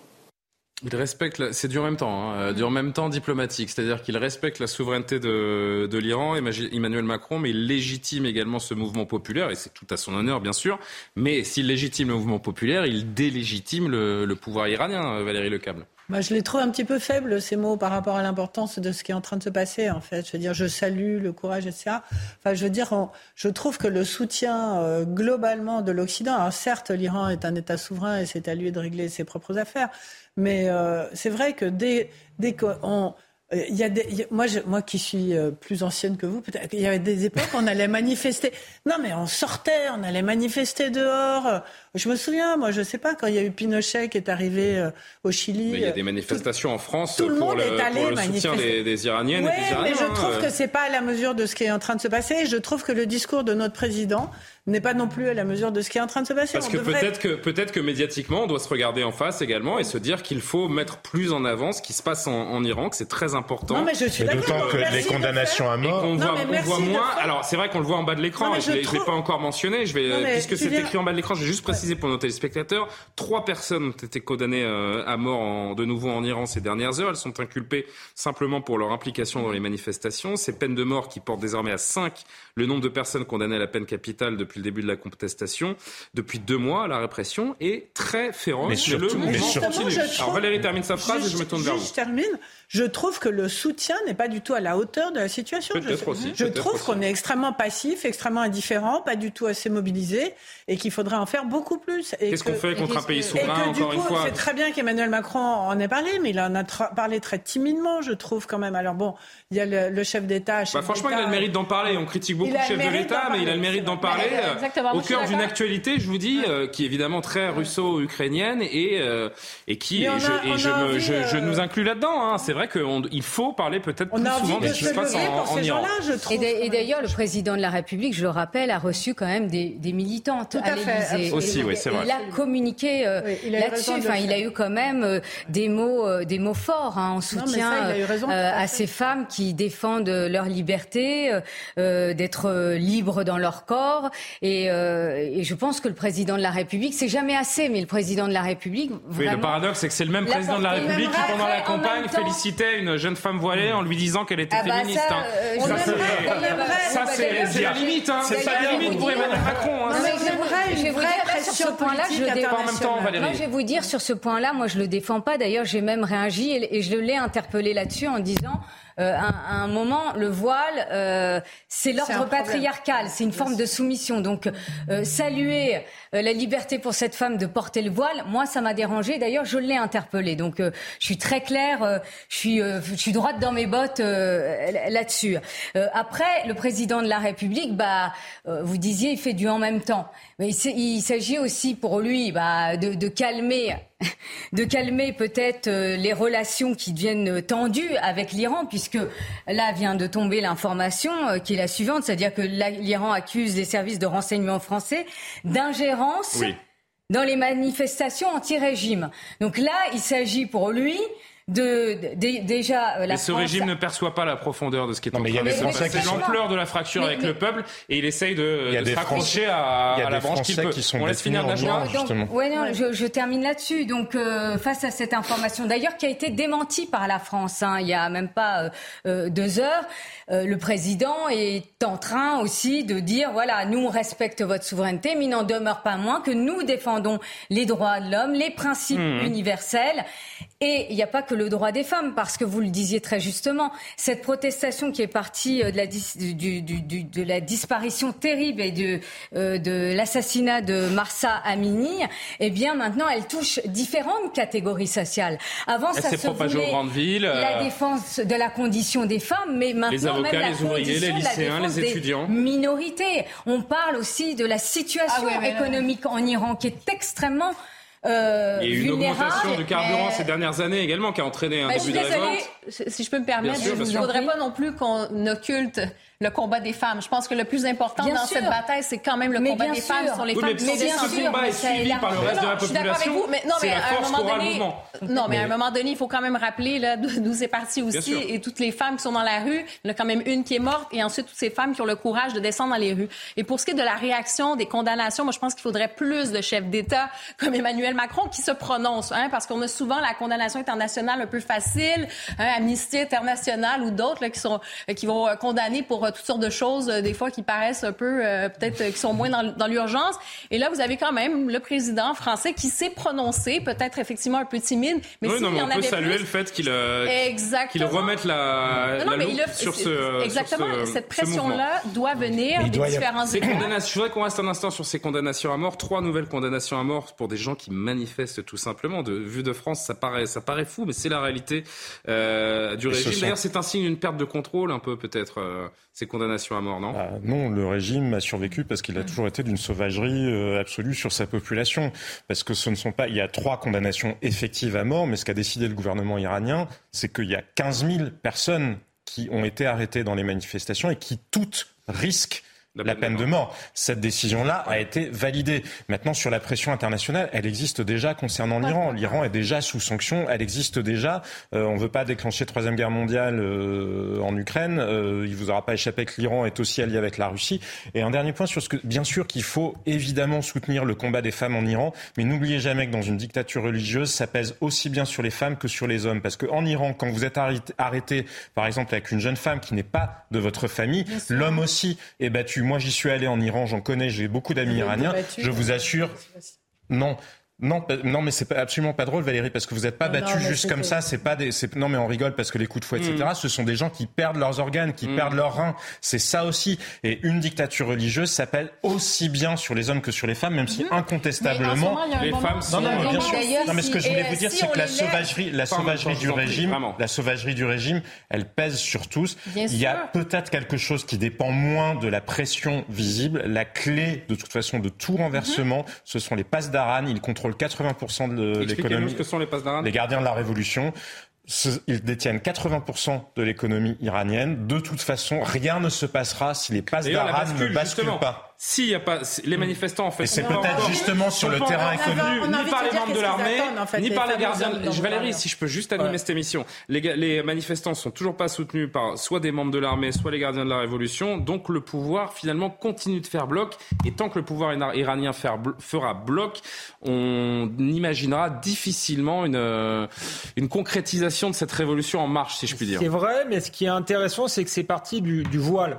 Moi, je pense que c'est pas une question homme-femme, parce que les, les les, hommes, il faut le dire, sont aux côtés des femmes euh, dans ce combat, mais le voile, c'est euh, la matrice du régime. Ce qu'on ne dit pas assez euh, en Occident, c'est quand ils se sont installés, la première chose qu'ils ont fait, c'est de mettre le voile. Et le jour où le voile tombe, c'est un peu comme la chute du mur de Berlin, c'est tout le régime qui s'effondre. Donc je crois que là où elles ont mis l'accent, les, les, femmes, elles ont mis l'accent sur quelque chose qui est clé en Iran. Ça ne veut pas dire que ça va marcher, mais c'est très intéressant. Pour revenir à Emmanuel Macron, c'est très bien qu'il soutienne les femmes iraniennes Mais effectivement, vous l'avez euh, un peu dit, euh, Julien, il faudrait qu'il défende ce combat partout. Il a parlé tout à l'heure de valeurs universelles. Eh bien, les valeurs universelles, il devrait les défendre avec plus de force en France parce qu'on a un islamisme rampant aussi euh, dans ce pays. Et le jour où il prend le pouvoir, il a déjà pris le pouvoir dans certains quartiers, c'est exactement la même chose. C'est un système totalitaire qui se met en place. Donc j'aimerais bien que le président de la République soit beaucoup plus ferme là-dessus en France. Conclusion, on a joué à l'AIT, puis on va revenir à l'actualité française avec l'Océan Viking. Dernier Non, mais simplement pour dire que la force en effet de ce mouvement, c'est qu'il mobilise les femmes et les hommes. D'ailleurs, on, le voit en Afghanistan, si ça prend pas, c'est qu'elles sont vraiment isolées, ces femmes. Et c'est le fait que cette protestation mobilise les femmes, les hommes, toutes les catégories sociales, les minorités comme les Kurdes, qui font que ce mouvement y prend. Après, euh, ce mouvement euh, est vulnérable parce qu'il n'y a pas de leadership politique, il n'y a pas de structure politique qui puisse être à même de renverser euh, le régime, mais néanmoins, il crée une, une fracture euh, qui, euh, si je puis me permettre de le dire, sera mémorielle pour d'autres manifestations. Parce que ça reste compliqué, on a un régime quand même solide, mais c'est une première fissure non négligeable. Il ne faut pas détourner le, regard, en tout cas, de ce qui se passe euh, en Iran et on continuera d'en parler évidemment régulièrement. il y a déjà eu un autre modèle possible en Iran. Bien sûr. À une époque. Bien sûr. il faut, saluer, rappeler, comme en Afghanistan, comme il faut saluer le courage, le courage des Iraniens qui battent et vous l'aurez constaté, qui ne partent pas tous en masse parce que justement ils luttent. C'est important de le rappeler euh, aussi, Jean-Sébastien. Retour en France, je le disais, les 234 migrants de l'Ocean Viking qui sont toujours à Toulon après le refus du gouvernement italien de les accueillir. 60 d'entre eux ont été autorisés à faire une demande d'asile ces dernières heures. parmi eux, des Syriens, des Soudanais, Érythréens également, bientôt euh, répartis dans 11 pays européens, comme euh, l'accord euh, qu'on vous mentionnait il y, a, il y a quelques jours le stipulait. Qu'en est-il des autres migrants? On va partir sur place faire le point avec Stéphanie Rouquier. Les procédures sont toujours en cours. Alors la préfecture du Var ne communique pas encore les derniers chiffres des demandes d'asile accordées ou refusées. Il faudra attendre ce soir tard ou demain pour les connaître. Mais je peux vous dire que eh bien, dans la journée, nous avons vu une vingtaine de migrants qui ont essuyé un refus de la part de l'OFPRA. Ils ont donc été emmenés en bus à la cour d'appel de Toulon car ils avaient déposé des recours. Mais il faut savoir que eh bien, cet accueil des migrants de l'Ocean Viking crée toujours la polémique. D'un côté, des élus RN ou des membres de Reconquête estiment qu'ils sont trop bien logés dans des conditions de vacances en bord de mer avec des moyens colossaux pour les encadrer. Et de l'autre côté, eh bien, les associations d'aide aux migrants et aux réfugiés qui, dans un premier temps, avaient salué la décision de la France d'accueillir le bateau, eh bien, ces associations dénoncent à présent des violations des droits fondamentaux de ces personnes, avec violation du droit d'asile, port de bracelet avec le numéro ou absence d'interprète. C'est intéressant, Alexandre. Euh, je me tourne vers vous parce que vous avez un regard assez critique, je le sais, sur euh, l'accueil de ce, de ce navire. Ce qui est intéressant, c'est qu'à travers ce cas, les Français, et c'est pour ça que finalement, c'est peut-être un mal pour un bien, parce que les Français euh, assistent en direct, quasiment heure par heure, à la complexité, la lourdeur de ce que représente l'accueil des migrants dans notre pays. Ouais. Et vous avez vu que ne, ne pas leur donner d'interprète, c'est une atteinte aux droits de l'homme? On est sérieux, on a parlé de l'Iran tout à l'heure. Hein. Voilà ce que c'est une, atteinte aux droits de l'homme. Il faut les comprendre, ces gens-là. D'accord, il faut les, comprendre, mais, mais on peut pas, les ONG ne peuvent pas qualifier ça d'atteinte aux droits de l'homme. Moi, ce qui est euh, encore plus agaçant. C'est pas les ONG, c'est la loi. Non, mais la loi dit pas une atteinte aux droits de l'homme. Non, mais si vous arrivez à le qualifier. Il faut, il faut, la loi demande à ce qu'ils aient euh, un interprète. Mais est-ce qu'on peut considérer que ne pas avoir d'interprète, sans doute pour des raisons techniques, d'organisation, c'est pas une volonté ah euh, délibérée. On euh. préfère avoir des interprètes, peut-être parce que eux aussi souvent ne veulent pas dire quelle est leur nationalité, etc., pour ne pas être envoyés. On peut pas qualifier ça d'atteinte aux droits de l'homme. Et c'est peut-être ce qui est le plus révoltant dans cette histoire avec les ONG, avec une partie du discours politique en France depuis des années je vais vous dire. Moi, j'ai rien contre les individus qui veulent sauver leur peau, qui viennent en France. Mais par contre, je ne supporte pas qu'en plus on culpabilise la France. La France a été un pays généreux, elle l'a encore prouvé cette fois-ci. Et en plus, on nous dit par-dessus le marché, mais vous traitez mal ces gens, vous êtes raciste, vous portez atteinte aux droits de l'homme. C'est c'est pas comme ça en plus qu'on va pouvoir les intégrer demain, parce que sans doute vont-ils rester. Euh, si on commence par leur dire que euh, ce pays est un pays euh, raciste, ignomineux, comment vous voulez qu'un jour ils deviennent français? Donc ça, ça révèle également ça, et ça révèle ce jeu dangereux des ONG qui, je crois, détestent la France. Ils détestent les nations, ils veulent faire tomber les frontières et ils sont persuadés qu'on a une culpabilité coloniale et qu'il va falloir expier jusqu'à la fin des temps. C'est ça la réalité. Euh, je voudrais juste pour qu'on comprenne encore une fois la, complexité des choses, qu'on entende cet avocat, euh, avocat des, migrants qui nous explique les, procédures et leur complexité. Écoutez-le. Ces audiences prennent du temps et on arrive finalement à des juges qui ne peuvent pas euh, statuer dans le délai imposé par la loi de 24 heures et on aboutit de plus en plus au fur et à mesure de la journée à des décisions de dessaisissement du juge parce que dès lors qu'il n'a pas statué dans les 24 heures, on doit considérer qu'il est dessaisi et euh, il doit remettre en liberté d'office les personnes qui sont placées aujourd'hui euh, sous zone d'attente. Être un peu ironique, mais merci, merci à l'Océan Viking pour ce cas d'école qui nous permet de voir ce qui se passe tous les jours dans notre pays.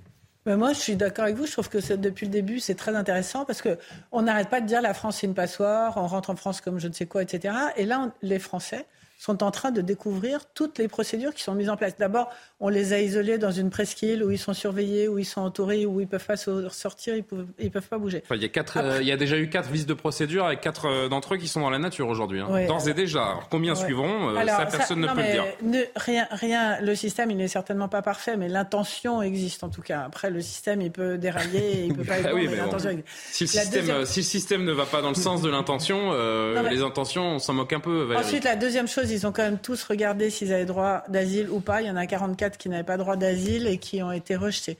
Ensuite de ça, il y a toutes ces procédures les unes après les autres qui sont extrêmement attendez, complexes. Attendez, attendez, vous allez un peu vite là. Les 44 déboutés, on les a sous la main euh, pour l'instant. Oui, mais on ne va pas les garder normalement. Mais qu'est-ce que vous en, savez On va pas les garder. Mais quand vous voyez la façon dont on euh, exécute les OQTF et les expulsions dans ce pays, vous ne pouvez pas dire que ces 44 personnes, euh, allons, attendons de voir les laissés passer consulaires. Euh, L'exigence de fermeté, est-ce qu'elle va être effective? J'ai envie de vous dire, réponse au prochain épisode. Non, mais Valérie. Justement, ce que je trouve intéressant, c'est que cette exigence de fermeté dont vous parlez elle est démontrée à chaque étape du processus. Après, est-ce qu'on arrive à la mettre en musique ou pas, c'est une autre chose. Mais là, c'est plutôt la défaillance de notre système qui est en cause qu'une intention politique, parce que l'intention politique de cadrer, de contrôler et de ne pas laisser les gens euh, dans la nature. Quand je joue au loto, j'ai dans l'intention de gagner, mais c'est pas pour autant que je gagne. Non, hein. mais je je dis pas que tout est parfait. Il y a plein de choses oui, qui, on, qui fonctionnent pas bien. de l'intention. Ce qui compte, c'est quand même. Bah, non, non pardon. Ce qui compte, c'est le résultat. Alors moi, je vous promets un truc, c'est que s'il y a 20 ans, en France, on avait enfermé. Ça fait combien de temps qu'on les a accueillis? 8 jours, 10 jours? C'était vendredi. si on avait vendredi là. Non, de la semaine d'avant, non. Ça je sais pas. Oui, oui, oui, C'est relatif. Enfin, bref, promettez-moi des trucs. Non, mais ce que je veux dire, c'est qu'il y, y a 20 ans, si on avait mis au vu et au su de toute la population ce type de procédure en place, qui est quand même assez compliqué et assez organisé et qui a pour objectif, peut-être non atteint, je suis d'accord avec vous, mais qui a pour objectif de régulariser les choses. Ça existe depuis longtemps. Oui, mais. Et ça existe depuis longtemps. Le sujet, c'est qu'on est face à des sortes d'abus de droit. C'est-à-dire que moi, je crois à l'état de droit. Je crois qu'il est évidemment important, enfin même essentiel, que des individus aient des droits à un interprète. Parce que sinon, comment voulez-vous prouver si vous êtes dans une situation d'asile S'il vous plaît. Non, mais pardon. S'il parle une langue que non, mais personne Valérie, ne connaît. Non, mais pardon. il, faut respecter les droits des individus de toute façon. Ne renonçons pas à ce qui fait la grandeur euh, d'un état de droit. En revanche, n'acceptons pas non plus une forme de détournement de l'objet du droit Justement, puisque vous voyez bien que c'est absurde. Il y a un certain nombre de règles qui sont construites de manière absurde et détachées de l'intention qu'on voulait y mettre. Bon, je voudrais qu'on avance. Euh, on parlait des ONG et de leur rôle il y, a, il y, a, quelques instants. Le Conseil de Paris, on apprend ça aujourd'hui par nos confrères du Figaro. Le Conseil de Paris va voter ah, demain. Ça, c'est un ça, c'est ça, c'est dingue. Ça, je voudrais que vous Va voter demain pour ou contre. Regardez la, le papier du Figaro pour ou contre une aide de 100 000 euros à destination de SOS Méditerranée, la fameuse ONG qui affrète le bateau Océan Viking. Selon le Figaro, la subvention est octroyée depuis 2016.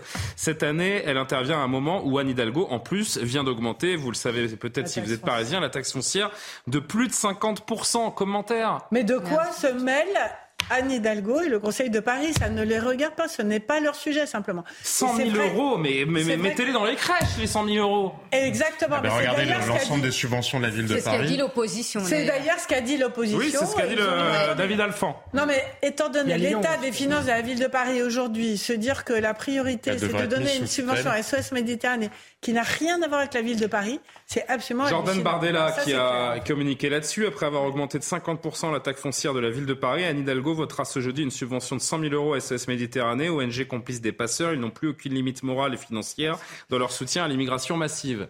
Un mot là-dessus, oui. la joie? Euh, Non, mais euh, Scandale ou pas? Je vais vous dire, Anne Hidalgo, elle, a vraiment euh, des œillères. C'est-à-dire que quand vous dites les collectivités locales euh, n'ont pas à, à, subventionner, oui, il y a des subventions, il y a des collectivités locales, donc des communes, qui font le choix de subventionner ce type d'ONG. Mais des ONG là où je suis élu, ce n'est pas le cas. Ah ben non. Là où je suis élu, ce n'est pas le cas. Mais d'ailleurs, on le dit, hein, depuis 2016, la ville de Paris le fait.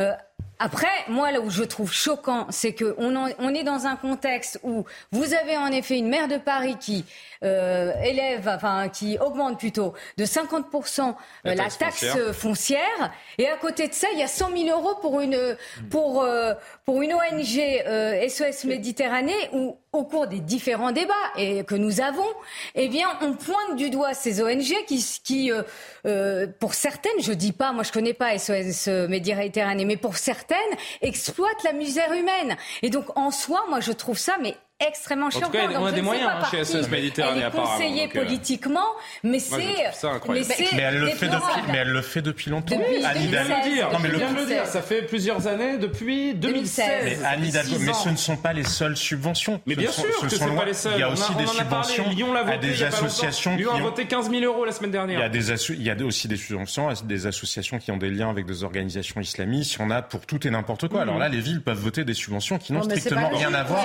Non, mais pardon, juste, pour aller au bout. A En revanche, force est de constater qu'Anne Hidalgo est réélue. Qu'est-ce que je voulais vous dire Ça reflète la a sociologie. à Paris, tout le Avec monde un taux d'abstention. Eh ben, eh ben, vous n'étiez pas obligé de partir en week-end. Mais que que c'était le dise confinement. Non, mais il y a deux choses. a C'était le confinement, les élections municipales, vous vous souvenez pas le Bon, allez, non mais juste Julien, il reste quart d'heure, c'est la si, foire d'empoigne, là. deux choses Aidez-moi un peu. là-dessus. Les finances publiques de la ville de Paris, indépendamment de cette subvention-là, devraient être mises sous tutelle parce que très clairement, Anne Hidalgo mène la ville à une, à une catastrophe financière absolue et ça se traduira d'ailleurs par une euthanasie des propriétaires et un exil des Parisiens. Arrêtez. oui, mais si.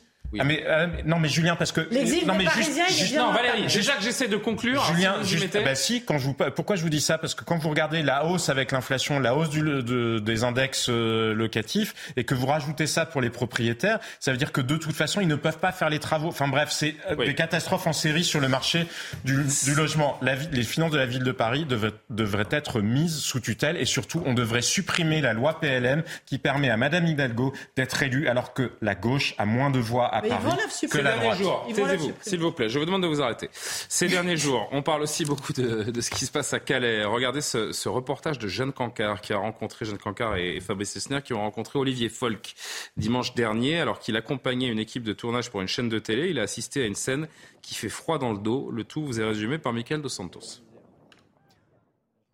De toute sa carrière, Olivier Folk n'avait jamais été confronté à une telle situation. On a vu euh, trois migrants euh, tomber à l'eau, donc on a bien vu les passeurs euh, pousser les migrants. On suppose c'est par rapport à l'argent parce qu'ils étaient avec leur téléphone à ce moment-là. On suppose c'était ah, il y avait un rapport avec la transaction. Dans une eau à 12 degrés, les trois migrants tentent de survivre. Le pêcheur de Calais décide alors de les sauver de la noyade. Je les ai hissés à bord. Et le premier qui était vraiment en hypothermie avancée, de toute façon on n'arrivait même pas à, te- à tenir quoi que ce soit dans les mains. Et après on a récupéré le troisième en hypothermie. Il n'arrivait plus à nager de toute façon. Ce bateau-taxi, qui tentait de rejoindre l'Angleterre depuis Calais, Olivier Folk l'avait croisé quelques instants plus tôt près de la côte d'Opale. Les migrants tentaient alors de monter à bord. Les CRS ou les gendarmes s'arrêtent. Et ils n'ont pas le droit d'intervenir dans l'eau. C'est comme ça. Alors j'ai vu euh, un père, euh, je, suppose que c'était le père, avec un enfant sur les épaules et l'autre dans les bras. Quand on voit ça, c'est quand même... euh, ça touche. Une embarcation de fortune surchargée dont les places sont vendues à prix d'or par les passeurs sur les réseaux sociaux. Sur TikTok, il y a des annonces qui sont faites comme quoi pour 1000 euros, 2000 euros, vous pouvez traverser la Manche. Donc ils vous donnent un point GPS, vous payez euh, avec votre téléphone. Après avoir été pris en charge, l'un des migrants a promis de retenter sa chance dans les prochains jours. Alexandre Devecchio, c'est juste terrifiant en fait. Les, passeurs sont sans foi ni loi, ça s'appelle de la traite d'êtres humains, tout simplement. Ah oui, tout simplement. Bah, ça, nous renseigne sur l'être humain, et hélas, l'être humain est, ce qu'il est. Ce qui est vraiment problématique dans cette histoire, c'est d'une part, il faut se donner les moyens beaucoup plus de traquer les passeurs, de les condamner euh, lourdement, mais je le rappelle, hein, il y a des enquêtes de justice, euh, il y a des mises en examen dans différentes ONG parce qu'elles ont les, des liens euh, directs avec les passeurs. Donc ces associations qu'on subventionne au nom des bons sentiments, eh bien, participe de la traite euh, humaine. Donc c'est ça qui est le plus scandaleux, euh, je trouve, dans cette, dans cette histoire. Les passeurs se servent de notre, de notre faiblesse pour commettre les pires crimes. La France et l'Angleterre ne peuvent pas, ne peuvent plus tolérer, accepter ça. Karim Abrik. Je veux dire, mais quel signal de confusion les politiques envoient comme ça, euh, que ce soit aux passeurs, aux migrants, on envoie aux migrants aussi un signal en disant, ben écoutez, si vous venez ici, il n'y a pas de souci, il y a des, hein, il y a des bateaux, des SOS Méditerranée qui sont financés, qui vont venir vous chercher. Ensuite, bon, hein, qu'est-ce qui arrivera après si vous retrouvez euh, euh, à dormir sous les ponts à Paris? Bon, ça, l'histoire ne le dit pas. Donc, il y a ce signal qui est envoyé d'un côté. Il y a le signal, donc, de ces subventions. Il y a le signal qu'on envoie aussi aux passeurs. Euh, manifestement, il y a un manque de fermeté. Quand on voit que ça coûte à peu près, donc, ça leur, ça leur rapporte peut-être 80 000 euros pour un passage extrêmement payant. Donc, on n'est pas assez sévère sur la question, encore une fois, des passeurs, puisqu'ils sont toujours là. Et on a l'impression que l'histoire se répète. Il n'y a jamais de solution. Il est 23h quasiment. Mathieu Deves pour le rappel de l'actualité. On entame notre dernière discussion du soir. 30. Qu'est-ce que j'ai dit? Un quartier évacué à Bordeaux après une fuite de gaz. Une canalisation a été endommagée lors de travaux sur la voirie. L'incident a nécessité le déploiement d'un large périmètre de sécurité dans ce secteur du quartier de Saint-Seurin. Les sapeurs-pompiers ont rapidement maîtrisé la fuite après que l'alerte a été déclenchée en milieu d'après-midi. Une enquête pénale visant l'ancien archevêque de Strasbourg, Jean-Pierre Gralet, est en cours pour des faits de nature sexuelle. Les faits remontent aux années 1980. Monseigneur Gralet reconnaît avoir eu des gestes déplacés envers une jeune femme majeure à l'époque. Et puis en football, l'équipe de France est arrivée à Doha au Qatar. Devant l'hôtel, plusieurs dizaines de supporters se sont regroupés en début de soirée pour accueillir les champions du monde 2018. Premier match des Bleus dans cette Coupe du Monde, mardi contre l'Australie l'envoi de la Coupe du Monde dimanche, mais en effet, le premier match des Bleus. D'ailleurs, on en dira, si on a le temps, on en dira un petit mot. Merci Mathieu. Hein. À tout à l'heure. Euh, les députés se sont prononcés aujourd'hui en commission contre l'interdiction de la corrida. On en a dit un petit mot euh, hier. Ils ont rejeté une première fois la proposition de loi controversée du député LFI, Émeric euh, Caron. Les députés de la commission des lois ont soutenu des amendements RN et LR pour supprimer le seul article du texte. Ce vote n'empêche toutefois pas son examen dans l'hémicycle le 24 novembre prochain écouter Émeric Caron, donc, qui défend ce projet de loi face à la Commission aujourd'hui. Est-ce que vous êtes de ceux qui cautionnent la torture et l'exécution publique d'un animal ou de ceux qui s'élèvent contre ce qu'il faut bien appeler une barbarie? Car oui, la corrida est une barbarie, non pas un spectacle où le courage, la bravoure, le respect et tout un tas d'autres valeurs mises en avant par les aficionados s'exprimeraient réellement, mais un acte cruel, indigne de notre époque, une cérémonie hypocrite où l'animal prétendument honoré est massacré, avec une précision et un raffinement qui confinent au sadisme. Barbarie, sadisme, euh, les mots sont bien choisis par Émeric Caron. Qui, tiens, Najwa, là, était... qui est pour, qui est contre la, la corrida? Levez la main rapidement, ceux qui sont pour la corrida? Non, mais il y en a qui étaient là hier, mais d'autres qui n'étaient pas. Est-ce que vous pouvez lever la main, ceux qui sont pour la corrida? Pour D'accord, Oui, pour la corrida. Donc Najwa et Karima, a priori, sont les deux seuls qui euh, ont des réserves sur la corrida. Barbarie, sadisme. Non, non, mais moi je vais faire du en même temps. Ah, bah, ça tombe bien, votre, euh, votre idole fait la même chose. C'est ça. Euh, moi je respecte hein, les cultures ancestrales des territoires. voilà, je, je respecte cela. Mais en même temps. je suis sensible au bien-être animal. Et c'est vrai que quand je vois les images, euh, on parle de barbarie, mais euh, un, taureau qui baigne dans son sang, moi, autant vous dire, euh, ce spectacle m'attire pas. Mais après, bon, il y a des territoires qui sont particulièrement attachés à la corrida. Ça fait partie de leur histoire. Mais vous voyez, il y, a des il y a des villes qui ont notamment évolué sur la question, notamment la Catalogne.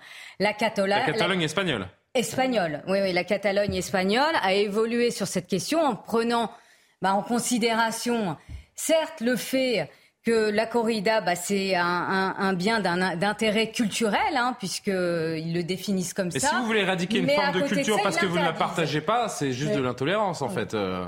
Pardon? Si vous voulez éradiquer une forme de culture tout simplement parce que vous ne la par- partagez pas, c'est ce que semble vouloir Émeric Caron. Non mais attendez, là on Dans ce parle cas-là, c'est aussi simplement du, de là on parle en fait. aussi du bien-être animal. Du Enfin, je bien-être veux dire, animal. bah oui, on parle aussi. Mais dans ce cas-là, mais, mais, mais, mais Mais- ayez des mais oui. priorités sur le bien-être animal. Vous savez On combien de du bien- taureaux, vous savez Oui. combien de taureaux meurent par an euh, dans des corridas en France? Eh ben, allez-y, je vous en prie. 900. 900 900. Vous savez combien de poulets, Sur combien? de vaches, sur combien de combien? porcs, combien de... Sur- Moi, je voudrais- Mais ils sont combien?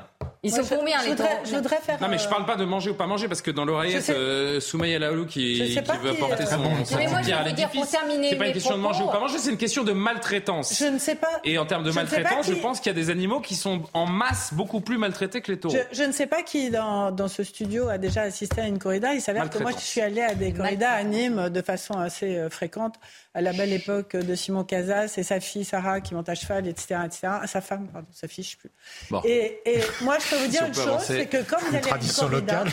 quand vous allez à une corrida, vous n'avez pas peur pour le taureau, vous avez peur pour le toréador. Bah, c'est normal, Et vous avez une bête de pas- 700 Torero. kilos. euh, oui, torero. Toréador, c'est. Monsieur vous Bizet. avez, qui- peur, vous avez peur pour le torero On m'a fait parce la que- réflexion hier, alors je me Moi, permets. ce qui m'a frappé, et, je, et c'est, et c'est pour ça que je trouve que c'est un moment absolument très très fort et très très beau en fait, c'est le courage de cet homme qu'on voit là sur la photo derrière, qui est seul euh, face à cet énorme taureau qui fait tout petit, tout. Et on se dit mais comment quelqu'un pour pour faire un- un- la beauté du spectacle, et c'est un art presque en fait pour ces gens-là. c'est- ce que disait André. Viard. C'est beaucoup Tiens, plus qu'une tradition, c'est un art. Et Alexandre Zéléo, des prend- risques pareils. Il nous reste peu de Et on ne parle que du taureau aujourd'hui. Et écoutez- moi, je salue le courage du torero. À ceux qui n'aiment pas la corrida et qui ne comprennent pas comment on peut appeler ça euh, un, un art, écoutez ce que répond celui qui a été euh, torero et qui aujourd'hui milite pour les corridas et en organise. C'est André Viard qui était avec nous euh, un petit peu plus tôt. C'était hier même, hier soir. quand il y a un grand combat, quand il y a un grand taureau à la base, parce qu'il faut que le taureau soit respectable pour que le combat soit éthique, justement, eh bien quand il y a ça, vous avez une sorte de communion entre le public et le torero, bien sûr, et qui débouche sur une véritable catharsis collective. C'est-à-dire, euh, quelque part, le torero amène le public dans ce monde où il est le seul à pouvoir pénétrer, c'est-à-dire ce monde où on danse avec la mort en essayant de créer de la beauté. Et là, euh, vous avez ces phénomènes qui relèvent presque du religieux, où tout le monde communie dans le même sentiment au même instant. C'est ça le miracle de la corrida. C'est pour ça que la corrida est un art. Alexandre. Moi, je sais pas si je suis pour la corrida, mais en tout cas, je suis contre l'interdiction. Pour Oui, mais c'est une question de principe. Euh, pour trois raisons. D'abord parce que je suis contre les interdictions à la noix. Pardonnez-moi. Un Mais jour c'est la chasse. Un jour c'est la cigarette. Au-delà de vos considérations euh, philosophiques, vraiment sur, sur ce spectacle. Votre, moi, je voudrais votre point de vue sur ce spectacle, au-delà de vos considérations connais- je- philosophiques, je, sociologiques. Je connais, je connais mal, mais je vais, je vais vous répondre. Hmm. Mais, mais je vous dis juste que euh, à un moment donné, les, les- les- interdictions et puis les sujets périphériques à la noix, qui, enfin, je veux dire, ça existe depuis toujours. Je pense pas que c'est le, le, le problème principal aujourd'hui en France. Donc, on arrête de faire la politique comme ça et de tout interdire. Ça, Et la- l'argument des traditions, C'est la euh, première raison. L'argument des traditions, moi, euh, Je l'entends assez euh, mal, parce c'est- qu'à ce jeu-là, il y a beaucoup de traditions. Non, euh, non, les parce combats que- de coq, les combats parce de que je de pense que la nation française Les jeux vit- du cirque. euh, La nation française vit aussi euh, des, des- des traditions locales, des identités locales, et ça participe de notre identité euh, charnelle. C'est ça aussi euh, euh, la France. Et vouloir tout aseptiser, je pense que c'est pas une bonne chose. Ne serait-ce là encore, même pour les questions d'intégration, il y a des choses à partager. Je sais pas si la corrida est la chose principale, mais ça en fait partie euh, dans certaines régions. Troisième raison, euh, raison et là ça répond plus à la question de- des animaux, c'est-à-dire que cette, ce projet de loi est porté par Émeric Caron, qui est tout de même un, un idéologue. Il est antispéciste, c'est-à-dire qu'il ne fait pas de distinction, lui, entre l'homme et, et l'animal. Donc avec même la les. Et même les moustiques, parce qu'il a appelé à respecter les moustiques. Non mais vous riez. Mais ça Je veut- ris parce que ça veut vrai dire qu'il ouvre ça une va bre- loin, quoi. il ouvre une brèche et, de- demain il interdira euh, les boucheries, euh, de consommer, de consommer de la viande, etc., etc. Et en plus, il est dans une logique euh, qui est euh, une logique Disney quasiment, c'est-à-dire que euh, il ne voit pas que dans le règne animal, les animaux parfois se, se mangent euh, entre eux. Donc il n'y a, pas de. Ils sont cruels. Euh, ils sont cruels aussi. Euh, donc Ouais, c'est une de- chaîne le système alimentaire. Donc on peut considérer que que les humains sont différents, mais l'antispécisme est une, est une absurdité parce que c'est nous met sur les mêmes plans que les animaux, et je crois que nous, Bah, nous sommes différents parce que les animaux, qui mangent leur progéniture. Voilà, les animaux euh, se posent si pas de voulez, questions, euh, mangent leur progéniture, exactement. Euh, qui n'est pas un... Oui, euh, Karima et Bon, je suis Jean-Sébastien pour d'accord euh, conclure. avec vous sur une chose. Moi non plus, j'aime pas les interdictions, surtout Ah, je quand voulais elles mettre le euh, prônées par des militants radicaux. J'aime pas que ce soit confisqué par des militants radicaux. Cela dit, j'espère Ouais. qu'un jour, cette corrida qu'on a esthétisée, euh, ça va appartenir au folklore. Je comprends l'aspect de la tradition et tout ça, mais j'espère qu'on se dirige vers On ça. pas Pourquoi? esthétisé, Non, mais je, veux juste même. terminer. Je veux terminer. Je veux terminer. Merci. Euh, ce que je veux dire, c'est que ça reste quand même la mise à mort et la torture d'animaux pour le plaisir de l'être humain. On s'entend, c'est, c'est l'aspect du spectacle. Je comprends que vous dites un art ou quoi que ce soit. Oui, il y a tout ça autour. Je, je, je le vois bien, je, je comprends la danse avec la mort, tout ça. Je, je peux bien comprendre les symboles, la charge, mais ça reste Là, vous quand avez même le culte de la domination Oui, de l'homme sur l'animal aussi. Mais enfin. il y, a- il y a tout ce spectacle de cette mise en scène Mais- de la mort et de la torture au plaisir de l'être humain. Non, mais ça, et je j'espère qu'un jour, euh, justement, par l'évolution un peu de- j'allais dire même de la nature humaine sur la souffrance animale, sur les questions éthiques, ça appartiendra au folklore. Voilà. Non, non. Je Ah, fais signe à Jean-Sébastien qu'il me reste une minute et que vous avez 20 secondes. Non, mais il y a une erreur logique absolue, mais qu'a relevé Alexandre de Vecchio. C'est-à-dire, si l'homme est un animal comme les autres, dans ce cas-là, bah, c'est celui qui est le plus fort qui gagne, hein, parce que Bah, c'est c'est ça, ça. le règne animal. Mais surtout, le taureau n'est pas un animal paisible. Pourquoi est-ce que le taureau est dans la corrida? Parce que le taureau, c'est une masse de 700 kilos qui fonce. C'est-à-dire, vous mettez deux taureaux ensemble, ils vont se foncer dessus. Donc, ça n'est pas que l'intrusion de la... Bah, si, ça se passe comme ça. Essayez de parler à un, éleveur, euh, ils il mettent pas les taureaux. spectacles. Il y a d'autres Mais ce que-. Allez, ça soir, Ça n'est pas un ani- Chili, Au Chili, par exemple, il y a des spectacles Ça n'est pas un animal paisible, deux n'est pas un animal paisible qu'on torture. Non, mais après, on peut en discuter en matière de souffrance animale, mais franchement, il y a beaucoup d'autres sujets ou de fronts sur lesquels Ah, se joue parle la de la souffrance corrida. animale. Oui, mais, oui, on peut toujours parler de sujets effectivement périphériques et ne pas se préoccuper des je vous sujets fais des grands signes. Est-ce que vous comprenez ce que ça veut dire quand je fais ça? Ben, faites-les à Karima. En fait, ça fait Faites-les à 30 Karima. que je ne suis la danse. Mais c'est le règne animal, Julien, c'est le plus fort qui gagne. C'est la dernière. Ah bah justement, en parlant de règne animal, vous, ne croyez pas si bien dire. Dernière image. Avant de l'envoyer, je voudrais vous, vous décrire ce que je vais vous montrer. Donc la dernière image pour ceux qui nous rejoignent, ce, ce moment où on sort du, marasme ambiant pour se détendre euh, quelques secondes. Euh, un journaliste qui était en plein reportage euh, sur un orphelinat d'éléphanto au Kenya, un journaliste kényan, qui se fait perturber par ce, ce petit éléphant. Ça a fait sourire tout le monde sur les réseaux. Je voulais vous montrer cette image. Regardez. and even for millions of other species, home hangs in the balance. Human actions are destroying habitats, decimating our entire ecosystem and disrupting the circle of life. And with the rise in drought cases, it is up to us to be guardians of our own natural world, save our wild species, and provide a home.